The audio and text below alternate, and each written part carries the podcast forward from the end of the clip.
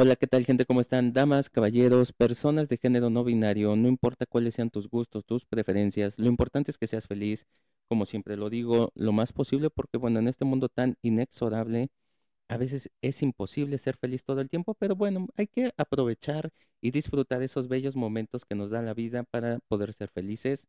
Sean, eh, sean bienvenidos a otro episodio más de esto que somos músicos. El episodio, bueno, quién sabe. Ya saben, aquí grabamos un episodio hoy, puede salir mañana, sale en una semana, en un mes. Eh, eso es cosa de producción mía, ¿no?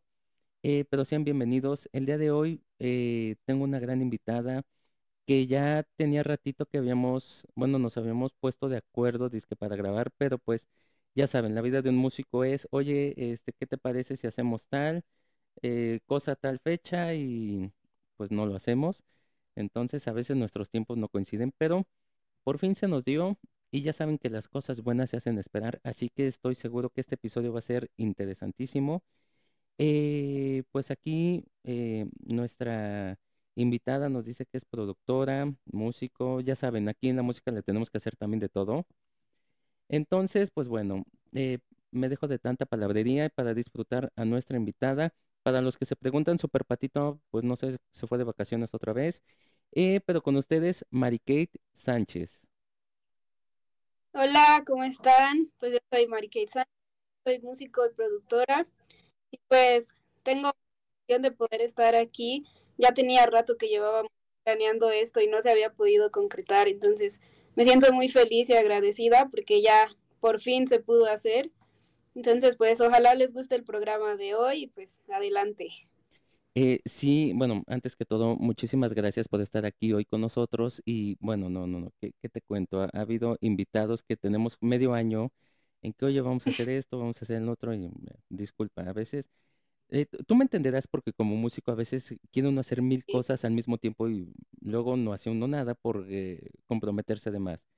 Este, pero amiga, muchísimas gracias. Creo que eh, estábamos hasta antes de, o fue en, el aniversario o antes del aniversario que te estuvimos empezando a platicar para grabar, pero bueno, eh, lo importante es que ya estamos acá.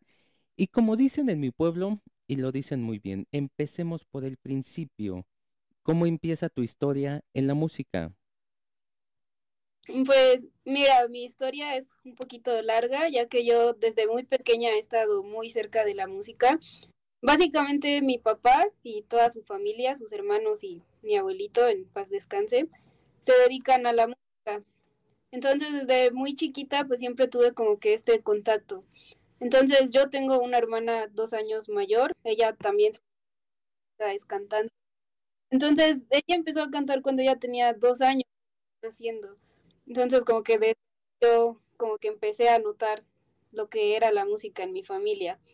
Y pues yo empecé a hacer y, y mi mamá era la que siempre nos empujaba. O sea, a pesar de que la música era como más de mi papá, mi mamá siempre estaba a mi papá como de, no, que enseña a tocar guitarra, enseña a tocar.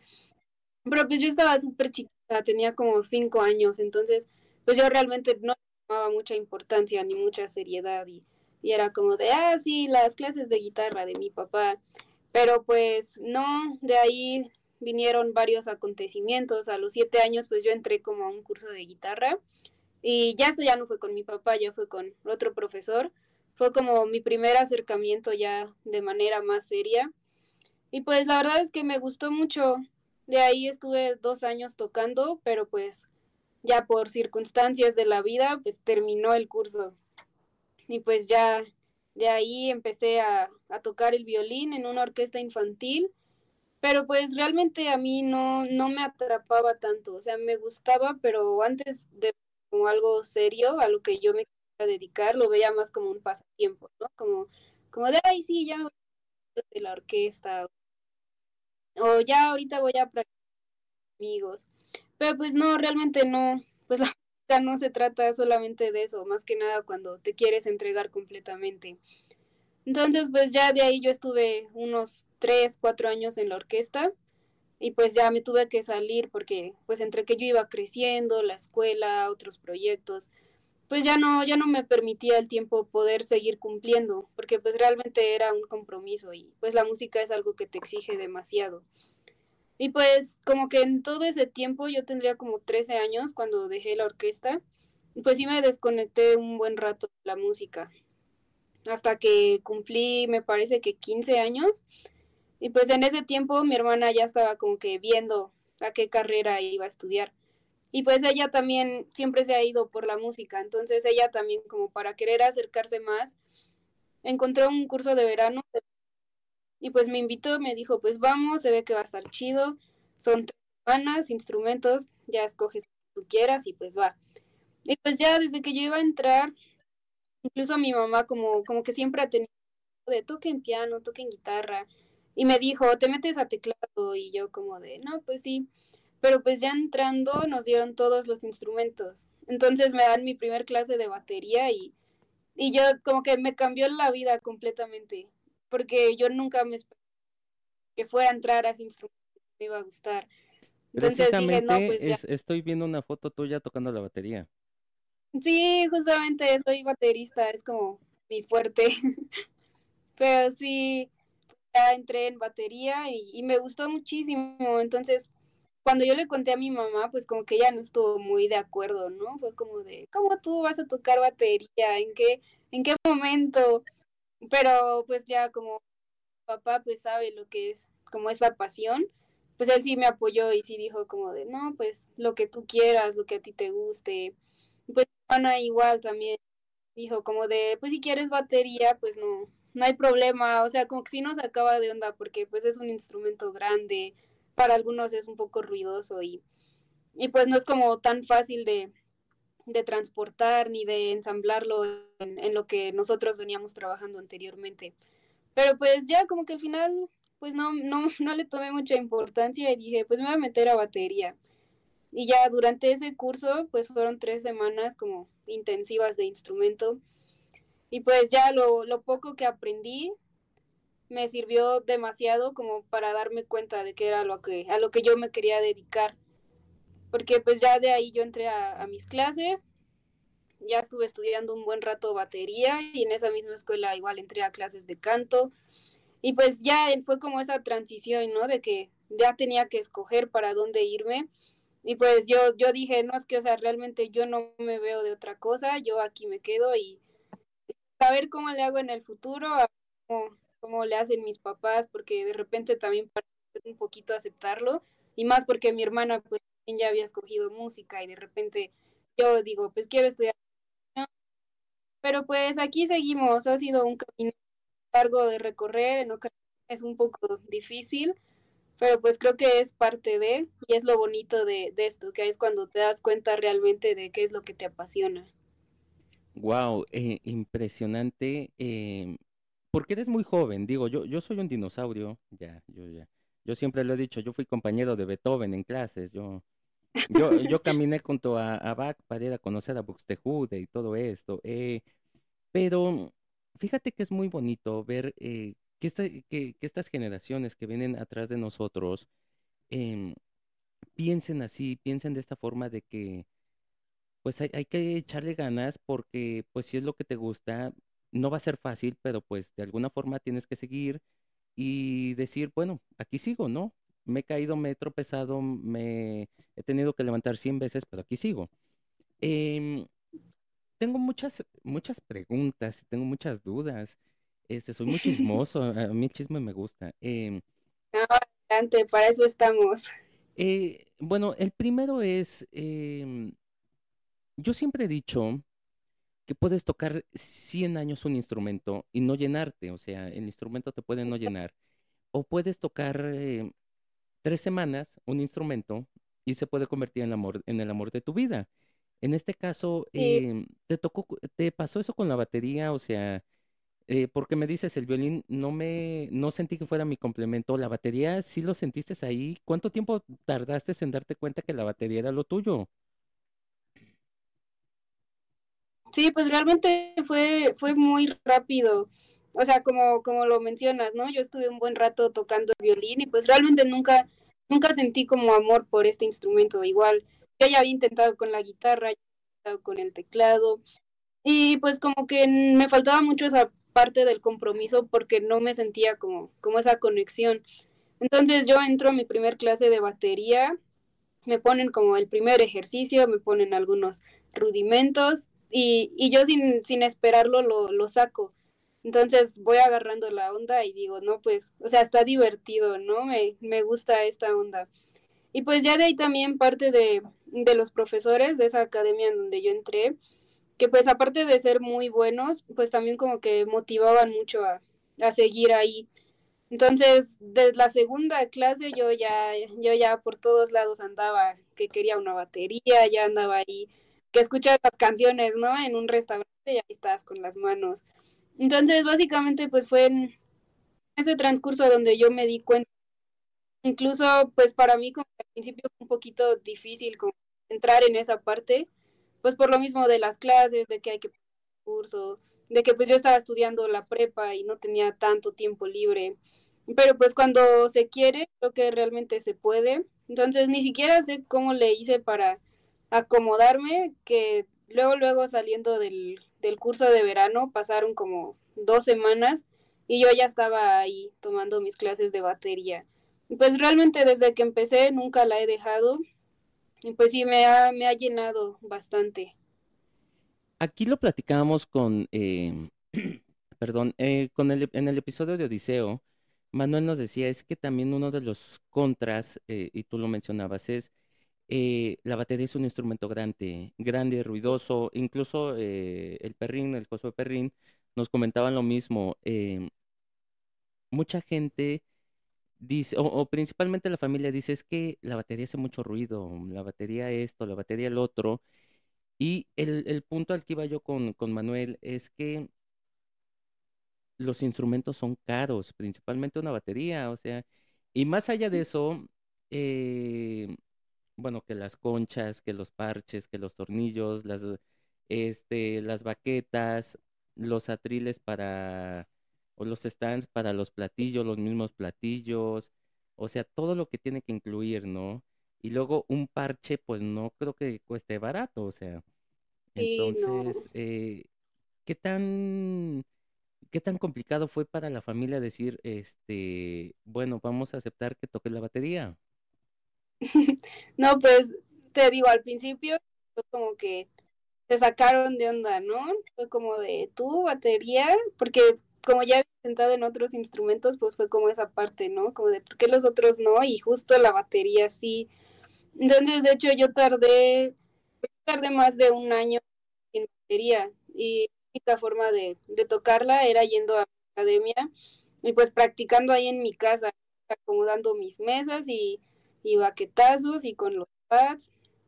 Entonces, pues sí fue como proceso un poquito largo y pues ya hasta cuando papás realmente se dieron cuenta de que, de que sí era algo que me gustaba y algo que, a lo que sí iba, pues ya me, me apoyaron bastante, entonces pues ya como que lo platicamos y ya yo rompí mi cochinito y ya ellos me apoyaron con muchísimo y ya compramos mi primer batería.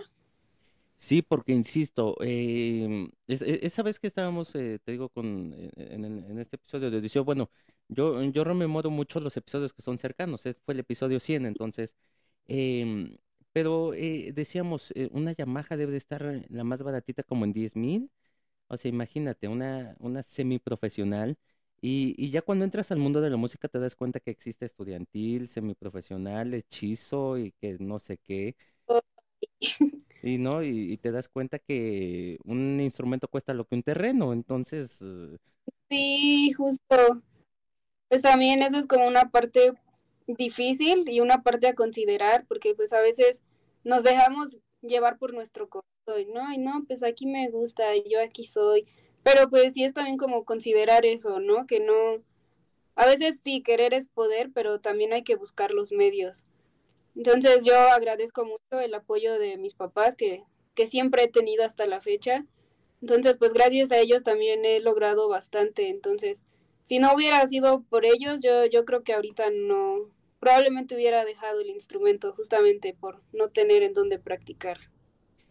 y, y ese es un gran problema para muchos músicos. Em, esta, mm, eh, ¿cómo decirlo? Esta falta de posibilidades de poder tener un instrumento o donde practicar es lo que te lleva a veces dejar la música Y es, es, es complicadísimo porque, bueno, ah, hablamos de que eh, así como hay baterías de treinta y tantos mil pesos, los pianistas, eh, hablando de otros, eh, las guitarras, apenas yo en una plática me enteré que una guitarra estaba en no sé cuántos millones y yo pues, ¿qué va? ¿Qué, qué tocas sola?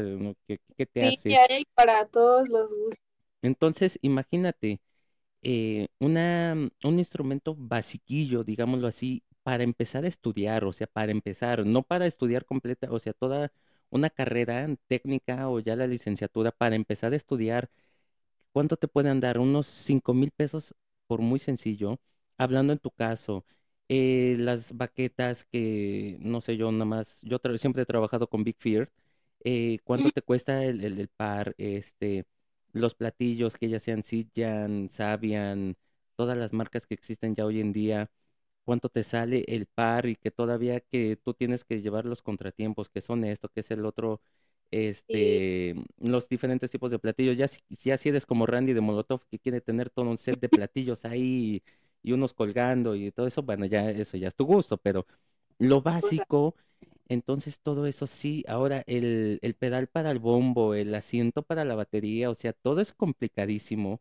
Insisto, em, esta parte que yo siempre he dicho y se lo he platicado a, a mucha gente, necesitamos crear esta conciencia de que los instrumentos no son baratos y hacer este sacrificio, como dices tú, para empezar a estudiar música es complicadísimo para todos, porque ya no sí, importa el instrumento que sea. Antes decía, no, este, pues toca guitarra, pero las guitarras que te venden en, en, en Pátzcuaro o en todo esto en Michoacán, que no son malas, no sirven sí, para estudiar música profesional, o sea, sirven para la rondalla, sirven para muchas cosas, pero ya para algo más profesional sí cuesta muchísimo. Este, también, Kate, em, ¿qué tan difícil es eh, esta parte de que te habías alejado tantito de la música y regresas? sí, pues no sé, realmente como, como un giro completamente diferente, porque pues obviamente mientras uno va creciendo, pues se va dando cuenta, se va dando cuenta de lo que le gusta, de sus proyectos, de por qué lado. Entonces ahora sí que, que la música llegó y, y me dijo, no, no, no es por ahí, no es por donde vas. Entonces, pues en, en todo este rato, o sea, realmente no me desconecté al 100% porque pues al vivir rodeada de músicos, pues es como muy difícil, ¿no? Pero, pero pues sí, aparte fue algo totalmente diferente porque pues la batería es un instrumento rítmico. Entonces, desde ahí también ya fue como, fue casi empezar desde cero la música. Porque de igual manera yo estuve en, en otros proyectos cuando era más pequeña, pues era como clases, ¿no? Como pues vas a tocar las, a ver, el círculo de sol. Entonces, yo realmente no, no había información de lo que es la musical.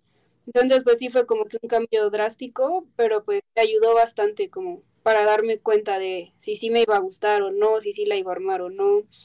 Pero pues estuvo padre, la verdad, me gustó ese cambio. Fíjate que yo tenía un amigo que él decía, la percusión es el corazón de la banda O de la agrupación. Entonces, sí, eh, es- eh, a pesar de que muchos lo discriminan, wow, ser baterista no es, no es nada fácil. Digo, aquí hemos tenido a muchos bateristas. eh, yo, eh, yo le decía yo al, al perrín, a Josué, este, es que apareció tu episodio y levantamos la piedra y me salieron 30 bateristas aquí este, eh, eh, impresionante, pero yo siempre he admirado mucho a los bateristas. Yo fui percusionista, pero nunca llegué al grado de sentarme y agarrar bien la bataca. Digo, tal vez porque no coordino, yo, yo no sé coordinar. Este, pero es impresionante cuánto, cuánto eh, sacrificio es. Eh, yo lo platicaba yo mucho con Randy, y es una pregunta que me encanta hacerle a los músicos que tocan batería porque yo un, un día sentado con él, estábamos en una plática, eh, y le decía yo, Molotov es una banda impresionante, tocan en todos lados, pero algo que, que todo mundo siempre se fija es cuántos parches rompió Randy en este, en esta tocada. Y se lo, y se lo hago a todos mis, a mis invitados. Kate, ¿cuántos parches has roto a lo largo de tu trayectoria en la batería? Pues parches, poquito. Lo que más he roto, baquetas. Parches, la verdad, no, no tengo como claro cuántos, más que nada porque por lo mismo de que yo estuve un buen rato estudiando como en una escuela donde la batería no era mía, pues si acaso llegaba a bollarla, ¿no? Y ya era como, ay, que nadie se dé cuenta, yo ya me voy. Ya hay que, que regrese, ya que la encuentre y nadie vio que fui yo. Pero, pero pues como algo mío propio, pues sí, son, son las baquetas que me andan trayendo un poquito cortita porque a cada rato se me están rompiendo y es cambiar el par, a ver de dónde saco otra. Pero sí, más que parches diría que baquetas son lo que he roto. Fíjate que me, me viene otro baterista, eh, de Casanova, el baterista de Illinois, me decía, es que a veces este, tienes que rompes un par, eh, de un par rompes una baqueta, pues lo juntas con otra baqueta que tenías por ahí y ya estuvo, porque a veces eso es lo que hay. Este, pero, wow, Kate, este, me acuerdo que yo te conocí, eh, estabas tocando bajo, guitarra en un video, Ah, este, ¿cómo, cómo rompes, eh, a- a- vamos a esta parte, cómo rompes este estigma de voy a subir un video a redes tocando? sí, pues fíjate que la verdad es que no es tan fácil. Yo desde que empecé a tocar batería, como que yo tenía como esa ilusión, ¿no? De, ay, algún día voy a subir un video tocando y, y así. Pero pues siempre son como que muchas trabas los que se te van poniendo, porque pues no es tan fácil como poner tu teléfono y grabar, ¿no? Al menos para la batería, que es muy estruendosa, pues no, no se trata solamente de eso. Entonces, pues ya, ya tenía un poquito más de tiempo que yo empecé a subir videos a TikTok, como que a Instagram todavía no me había animado, pero, pero pues ya, ya he tomado clases de guitarra eléctrica y de bajo, entonces pues fue como del, ¿y por qué no? O sea, si es algo que, que a lo mejor pues, sí, sí puedo hacer, que va a salir, pues ¿por qué no intentarlo y ver el resultado? Entonces pues fue eso, ¿no? Como aventarme y, y decir, pues es ahora nunca y, y lo que pase. Entonces, pues sí, y de ahí surgió, grabé el video y lo edité, me gustó bastante y pues ya lo subí por ahí a mis redes. Eh, te pregunto esto porque siempre, eh, y, no sé si ya te ha tocado, pero te va a tocar como parte de producción musical, esta desavenencia que dices, o sea, ya está eh, el, el- el material listo, llámese canción, video, eh, lo que quieras, maqueta, y llega este punto en donde ya lo tienes que subir y empiezan a pasar 300, eh, para, ah, no sé si es, eh, o a la gente si ha visto de esas películas en las que empiezan a pasar así como 300 palabras enfrente, mientras una persona está pensando, nos pasa que empiezas con que, y si no lo subo, y si se burlan, y si me critican, y si esto, y si lo otro, y, y, y todo, y, y a lo mejor eh, estoy mal vestido, a lo mejor no me peiné bien, a lo mejor eh, yo en mi caso la barba no me la corté bien, eh, lo que quieras. Ya me critican la técnica, sí, todo, eh, eh, empieza esta parte de, no, y a lo mejor, pues no lo subo, o a lo mejor grabo otra vez, o a lo mejor esto, o a lo mejor lo, mil cosas empiezan en la cabeza, y es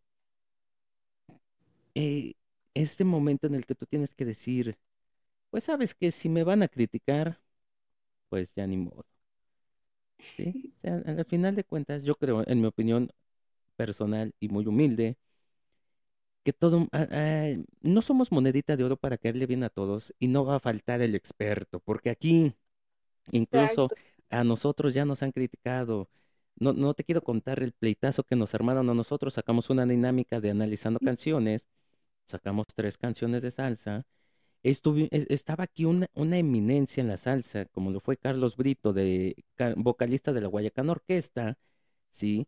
Y estuvimos hablando un poquito, eh, eh, analizamos el cantante de Héctor Lavoe y otras canciones, una de Frankie Ruiz, una de Willy Colón. Y yo, yo le aclaré, es nuestra opinión personal. Uy, no te quiero contar la cantidad de eh, recordatorios de 10 de mayo que me dio este salsero profesional también. O sea, imagínate, trabajó con Alberto Barros, trabajó con la Guayacán, o sea, íntimo amigo de Carlos Brit. Y no falta el experto que se para y te dice, no, es que eh, esto lo estás haciendo mal, porque la técnica, hablando de la batería, es que la técnica que sacó fulano de tal es la correcta para ejecutar esta, esta canción o esta pieza, porque el beat y porque esto y porque los golpes y estás haciendo los plans más este al revés y que déjate de tonterías. Ah, y yo me acuerdo que yo le dije a esta persona, ah, es muy sencillo, ¿no? O sea, esto, ¿por qué no lo hace usted? O sea, y, lo mismo, yo siempre les digo lo mismo. A, a todos los músicos que he tenido, muchos músicos emergentes que agradezco la confianza, dejen de preocuparse por eso. Aviéntense, ya. a la gente, a muchos les va a gustar, a otros no. Esto es parte de la vida y esto es parte de la música. Nosotros estamos expuestos a todo este tipo de situaciones y, y, yo, y yo me siento contento porque, amiga, tú, los, tú dijiste, pues ya lo voy a sacar. Y lo has seguido sacando y afortunadamente ha tenido muy buena reacción. Sí, eso es justamente lo que mencionas, ¿no? De repente sí, en TikTok me llegan unos comentarios de ese tipo, pero, pero pues no sé, es como, como lo estoy, o sea, suena feo, ¿no? Pero pues lo estoy haciendo yo y pues creo que cada músico tiene como su forma en la que le funciona. Entonces igual, ¿no? En algún video no faltó el comentario así como de, estás tensando mucho la muñeca, la, la te va a hacer daño y es como, gracias por el consejo. O el o de, ay, viendo está porque está en tal cosa. Y, es como de, se agradece, pero pues como que también se ve de repente la mala intención que se tiene al lanzarte ese tipo de comentarios. Pero pues como lo dijiste es parte de, incluso yo creo que para los músicos pues no nada más en redes sociales se reciben ese tipo de comentarios. Creo que somos muy propensos a que la persona que nos vea nos critique, pues porque básicamente para eso somos, ¿no? Para para que nos vea la gente, para que se puedan dar cuenta de lo que hacemos cuando se habla de presentaciones en vivo. Entonces, el hecho en el que le estés expuesto todo el tiempo, desde el momento en el que te subes a un escenario, ya, ya estás totalmente expuesto a que la gente hable de ti, ya sea para bien o para mal. Entonces es parte de, y creo que también hay que aprender a lidiar con eso y pues a tomarse las cosas no tan personales, porque ocasiones sí vienen de gente que que a lo mejor no sabe mucho o, solamente lo hace pues por hablar y, pues sí está bien aceptar consejos, tampoco está chido como cerrarse y decir, ay no, yo lo sé todo, pero, pero pues sí, cuando sean comentarios que nos afecten a lo mejor, pues no hacer mucho caso, porque al final de cuentas cada uno sabe su proceso y cada uno sabe de qué manera y creo que también muchos músicos conocemos nuestras debilidades y cómo podemos mejorarlas. Entonces, pues sí, es parte de... Fíjate que algo que yo siempre he dicho, y, me recuerdo mucho a DLD, es todo cuenta, ¿sí? A veces para uno es fácil criticar al otro, ¿sí? O, a los demás, pero a veces tú no sabes qué, qué viene detrás de esta persona, ¿sí? hablando en este caso de Kate, em, perdón, eh, te criticaron por eh, que tensabas mucho la muñeca, ¿no? Tú no sabes si Kate em, no desayunó, no comió, si pasó tres horas en el micro porque había mucho tráfico, si viene estresada, si rompió con la pareja, si esto, si el otro. Uno nunca sabe uno qué viene, qué trae la persona detrás. Yo siempre he dicho hay que ser muy empáticos porque uno debe uno de respetar, además de que es una, una forma de respetar el trabajo de los demás porque de la forma que tú trates a los demás, te van a tratar a ti y a, ti mismo no te va a gustar que te critiquen tu trabajo, porque como tú dices, tú sabes, nosotros conocemos nuestras debilidades y luchamos para trabajar y corregirlas, ¿no? O fortalecer esa parte. Entonces, e, esta parte de donde después se unen más y más de que sí, sí, se está tensando la muñeca y no, sí, esto, no, sí, el otro. Bueno, nosotros a veces también lo sabemos. A veces es involuntario. Sí, a veces son cosas que hacemos eh, robóticamente o involuntariamente. A veces por la tensión de sentir frente o en el caso de estar tocando en vivo, ¿no? Los nervios frente a muchas personas te hacen pues tener esos errores y a veces pues no sé, yo creo que pues igual un solo video de 15 segundos pues tampoco te puede definir completamente como músico. Igual una más tampoco te puede definir completamente como músico. Entonces, pues sí es importante considerar eso cada quien. Este, y bueno, las terapias eh, yo las cobro aparte, eh, hablan con producción. Este, No, pero es que es muy cierto. Una, una canción, una tocada, no define cómo eres. Siempre lo he dicho, o sea, a mí me ha, a mí me ha tocado, yo como trombonista, me ha tocado eventos en los que no me salió ni una nota y eventos en los que me salieron todas y yo ni siquiera tenía idea de que lo toqué bien. Este, pero Kate, otra cosa que a mí me, me, me toma muy en cuenta, lo mencionabas tú, ¿qué tan difícil es llevar la vida académica normal, entre, entre comillas, de eh, estas materias de secundaria prepa, de física, química, matemática, español, biología, a la par de estudiar música? ¿Qué tan difícil fue para ti? Pues difícil, fue como un tanto extraño, porque pues no sé, como que desde chiquita siempre me, me presionaban, ¿no? Para llevar buenas calificaciones en la escuela y todo eso. Entonces como que yo ya tenía mucho este ritmo de, de estudiar bastante en cuanto a la escuela. Entonces de repente era como de, ok, pues ahora ya no solo tienes que estudiar para el examen, también tienes que estudiar tu instrumento, también tienes que aprenderte lo que, lo que te dejaron de tarea para la clase de mañana de teoría musical. Entonces sí era un tanto difícil porque de repente eran como que muchas cosas a la vez y, como que descuidaba un poquito una cosa por otra. Entonces es como, como dicen, ¿no? La música es entrega total. Entonces estar como tantas cosas al mismo tiempo, pues de repente sí te, no sé, te va dando un poquito y te hace estancarte un poquito o a lo mejor no avanzar fluido. Pero pues igual fue una experiencia porque también es como, como poder conocer parte de ti que a lo mejor no todos saben y, poder decir que me gusta la música y pues a lo mejor de repente la escuela no me va tan bien, pero pues tengo como mi respaldo o, al revés, ¿no? Tener como ahí las dos cosas. Y pues ya igual todo bastante para darme cuenta y sí llegué el punto en el que, no sé, o sea, prefiero dedicarme completo a la música que dedicarme a cualquier otra cosa. Yo creo que eh, no existe músico que diga, ¿sabes qué? Eh, no, ya me voy a dedicar a otra cosa porque de esto no, no jala. Porque uno puede uno creer que sale uno de la música, pero la música jamás va a salir de uno.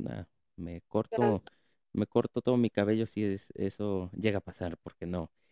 Este, Kate, em, terminas la prepa, o ya la terminaste, supongo, porque no, no, o sea, sí, sí eres joven, pero creo que no tanto. Eh, y empieza esta presión totalmente del mundo. Digo, a pesar de que tu familia son músicos, siempre va a haber presión externa de maestros, eh, el mundo en general en el que te empiezan a decir, es que música, ¿por qué no una carrera de verdad y después estudias música? ¿Cómo vives esta parte? Pues fíjate que es bastante difícil, más que porque yo ya tenía como mente a lo que pero pues justamente como este miedo no no quería externarlo. Entonces fue fue todo un proceso mi último año de prepa porque pues ya estaba como, como esto de qué vas a hacer ahora, dónde te vas a ir a estudiar. Entonces, para empezar, fue muy difícil como encontrar la escuela porque yo quería producción musical específicamente y audio. Entonces, pues realmente no hay tantas escuelas, o bueno, al menos en ese tiempo no había tantas escuelas con la licenciatura. Y pues muchas de las que había, pues también eran muy caras. Entonces yo, yo era como que miedo, ¿no? De cómo, cómo lo voy a externar, a decir que, que esto es lo que quiero. Entonces, pues a mí me ayudó bastante que, que mi hermana mayor pues ya había entrado. Entonces ya como que yo ya tenía el colchoncito, ¿no? De, de pues si les digo, no, no pasa de que me digan también tú, pero pues ya como que ella ya regañó, ya, ya fue la que recibió todas los regaños, todas las críticas, ya yo como que nada más llegué como con la cola entre las patas de mamá, siempre sí quiero estudiar producción. Pero pues ya aunque fue un poco difícil, la verdad es que he recibido mucho apoyo por parte de, de la gente que está alrededor de mí, entonces eso me ha motivado bastante para, para seguir en este medio y pues para no decaer, porque como tú dices, ¿no? Pues, o sea, la música nunca se va a salir de nosotros, pero pues a veces por necesidad es como de, ¿qué hago? No, no tengo opción más que moverme de aquí.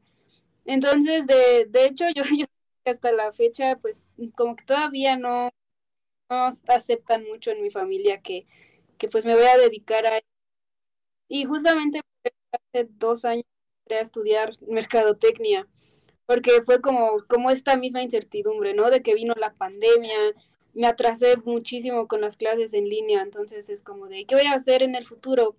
Porque yo ya me gradué justamente el julio pasado, ya me gradué de mi licenciatura en audio y producción. Entonces, pues fue como, como este miedo de estando en pandemia, de, de no saber cuándo iba a acabar y, y decir, todo, todas las oportunidades están allá afuera, ¿qué voy a hacer yo aquí encerrada? Entonces fue como, como ese miedo y, y, pues también, ¿no? Por ahí gente que estaba atrás de mí, como de, no, pues también busca otra cosa, por, por si no jala, pues para que te metas por ahí.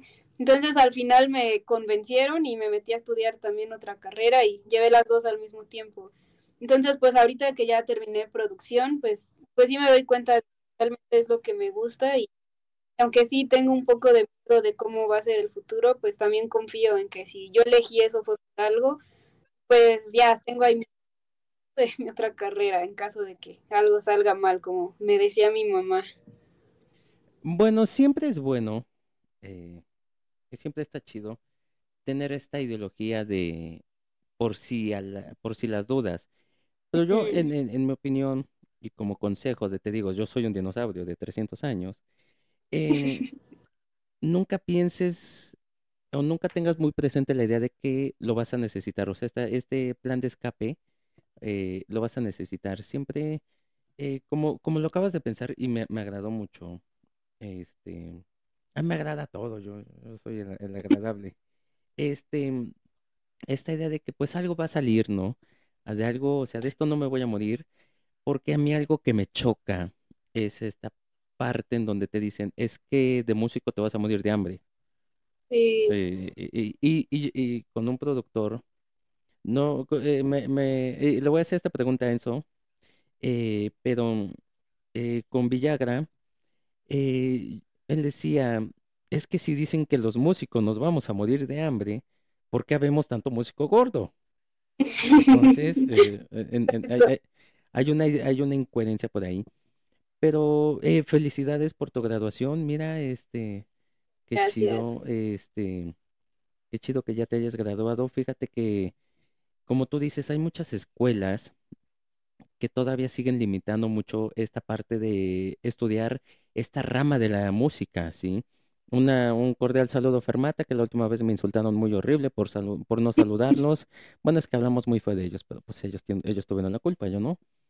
Eh, no, no, los amo, Fermata. Eh, pero estudiar la producción no es tan fácil, o sea, el, llegar a moverle a, a toda esa eh, hileras de minas que parecen minas, toda esa hilera de botones y filas y sube y baja y todo esto, no es tan, no es tan fácil, es muy complicado y a veces el estar monitoreando, el estar esto y que aquí la batería, súbele, aquí bájale, aquí esto, no, lo otro, eh, a veces hacer maravillas, hacer magia. El famoso Sí. eh, Aureo Vaqueiro decía lo mismo. Saludo a mi maestro que todavía me sigue odiando. Este, no, no, no, no, no, nos amamos y nos odiamos, ya sabes, somos, somos am- amigos y rivales. No, por allí va. Este, él decía, es que lo que no saben es que los que estamos aquí en producción, postproducción, edición, somos los que hacemos la verdadera magia. Porque los músicos sí tocan y componen y todo lo que tú quieras. Dice, pero nosotros aquí somos los que hacemos que todo esa, ese borlote de sonidos y de ruidos lo convertimos en una canción que la- a la gente le gusta y que la reproducen 300 mil veces en las plataformas. Entonces, este, así que ahí tienes una tarea, Kate, hacer que todo suene bonito. Sí, pues en eso andamos, ojalá se logre. No, no, no, tenemos que, te- tenemos que ser, yo siempre he dicho positivo, todo menos en una prueba de embarazo, en una PCR y en una prueba de VIH. Ahí sí no. Ay, no. En todo lo demás, siempre positivo. Sí, Eh, Kate, eh, ¿qué viene para ti en, en, en el, para el futuro? ¿En dónde eh, podemos escuchar tu trabajo, verte, tocar? eh, ¿qué, qué se viene para ti? Pues yo ahorita estoy empezando un poco a, a subir mi trabajo en redes sociales. Entonces ahorita en TikTok tengo bastantes videos tocando Y pues en Instagram también ya estoy empezando a activarme un poquito en cuanto a mis videos como productora. Y pues ahorita, como, como mencionaba antes, a, aquí a mi amigo, pues estoy trabajando en una disquera que se llama FX Multimedia. Entonces aquí pues llevamos varias bandas, hacemos las grabaciones, la producción, lo que viene siendo fotografía, edición de video. Entonces pues también por si les interesa, ahí en nuestras redes sociales tenemos, tenemos todos los que estamos manejando que la gente, que, que esto no es un comercial, ¿no? Digo, a, mí no me están pagando, a mí no me están pagando, digo, yo, yo, lo, yo siempre he sido muy solidario con estos proyectos. Em, pero aquí lo platicamos, voy con otro amigo, eh, Poncho, el de los Daniels, que tiene su proyecto El Zaguaro. Em, está, está bonito eh, grabar en casa, ¿no? Y, y, grabar así con tu microfonito, te compras un microfonito que no sabes si es bueno o es malo, pero a ti te gustó. Eh, te compras una mezcladora chiquita y, y, ya, ¿no? Haces tus grabaciones y tú mezclas y todo, y sacas el frutilupis y todo lo que quieras. Pero es muy, es muy bonito decir, ¿sabes qué? Pues voy a juntar mis domingos y voy a rentarme una hora de grabación en un estudio profesional que tiene el acolchado que tú tienes atrás de ti y que tiene cosas que están básicamente eh, pues en el, en el reglamento, no en el manual de una un lugar correcto para grabar. Entonces a veces yo sí le recomiendo mucho, pues aunque cueste un poquito, aviéntate el esfuerzo y graba en un lugar así porque no sabes la calidad del, o el resultado que va a tener eh, tu producto después de eso. Así que pues bueno, pues, muchísimo éxito les deseo a ustedes en este, en este, en este proyecto. Digo yo, más de 15 años ya en, en una, en el mundo de las disqueras, sí he visto muchísimas buenas disqueras. Digo, aquí hemos platicado de muchísimos estudios que, que salieron a flote gracias a su buen trabajo y no, no dudo que ustedes puedan salir adelante. Les deseo muchísimo éxito y pues saben que también en lo que les podamos ayudar, dinero no, porque eso sí, entre músicos saben que no hay dinero, este, pero el apoyo moral eh, saben que cuentan con nosotros. Gracias. Pues amiga, eh, ¿algo más que nos quieras contar, comentar, chismear? No, pues no sé, algo que, que no sé, que te gusta saber, alguna anécdota. Eh, vamos, vamos a hacer, em, tenemos una, una, dinámica rápida que se llama corcheas, eh, que es muy sencillo. ¿Cuál ha sido tu mejor anécdota tocando la batería?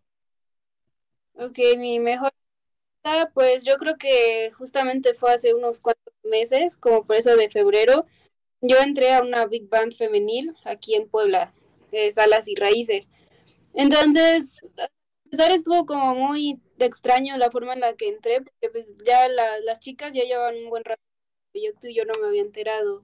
Entonces, de repente una amiga de mi escuela, oye, pues que ya se salió la batería, ya va a ser el concierto de Navidad y pues ocupan y ya, y pues yo como de, no, pero ¿cuándo es el concierto? Y me dicen, no, pues que en dos semanas. Y ya, pues yo llegué y en dos semanas aprenderme el repertorio como de 11 piezas, 10.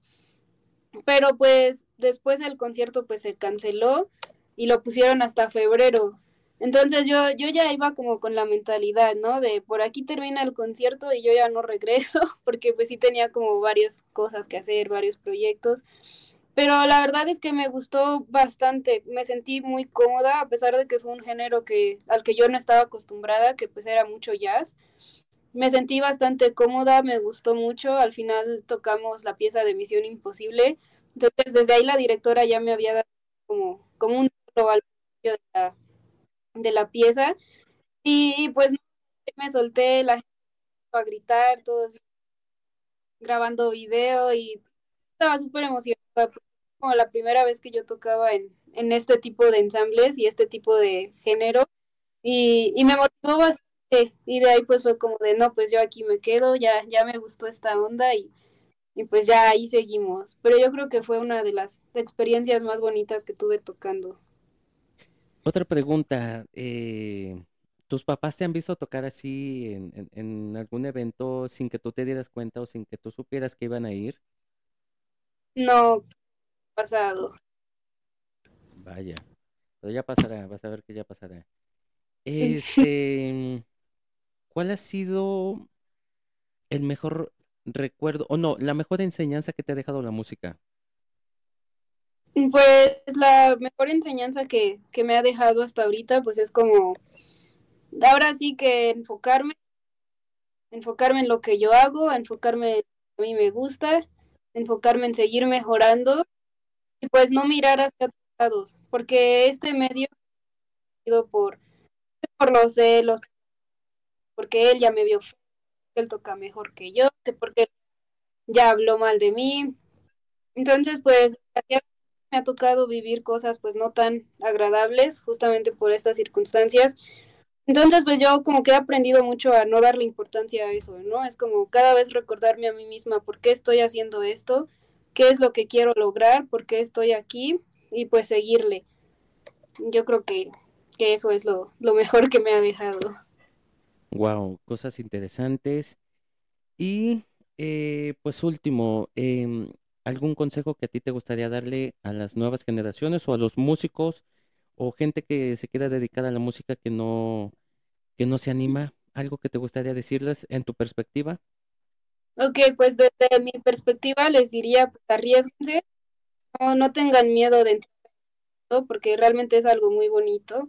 Y aunque al principio sí pueda parecer un poco difícil, yo creo que todo esto les va para que ustedes también en el camino se den cuenta si es realmente a lo que se quieren dedicar o, o si es algo que quieren ver más como un pasatiempo.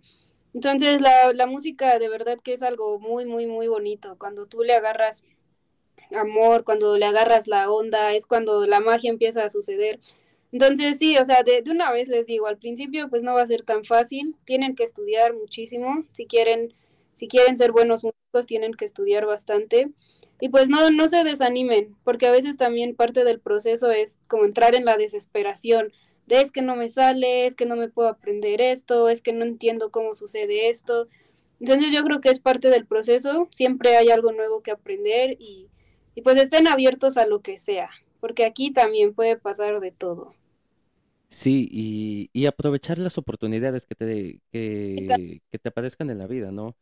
Y, y apenas platicando con un amigo, con un amigo eh, decíamos esto, y pagar la factura, porque tú lo sabes muy bien o lo debes de saber, a veces no todo es gratis en esta vida, a veces es una cadena de favores y pues bueno, a veces hay que saber cuándo ceder y cuándo no. Y también hay que, hay que dejar algo bien en claro, no todo en la vida es whiplash, ¿sí? no todo es como en la película, ¿sí? no todos son maestros gritones y todo eso no, hay, hay maestros que son un amor, pero pues siempre es un, es un vaivén de que pues a veces la vida no te va a tratar 100% bien, pero tampoco te va a tratar 100% mal, ¿no? O sea, es un... Exacto, son subidas y bajadas y, y, o sea, siempre tienes que estar abierto a lo que sea, porque así como pasan cosas malas, también pasan cosas muy buenas que te van a dejar con, con un buen sabor de voz y, y te van a dejar como con esa sensación de, de aquí me gusta, yo de aquí soy.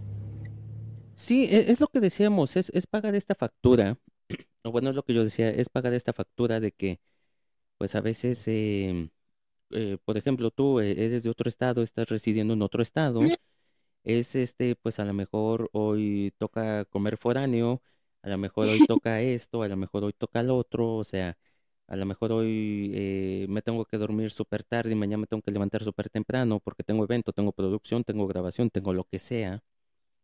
Pero todo vale la pena, todo vale la pena. Yo, yo se los puedo decir después de treinta y tantos años, no, después de trescientos años, te puedo decir todo vale la pena, todo, realmente todo vale la pena. A veces em, nos cerramos mucho a las ideologías, porque a veces, voy a poner un, un ejemplo muy, muy, muy rápido.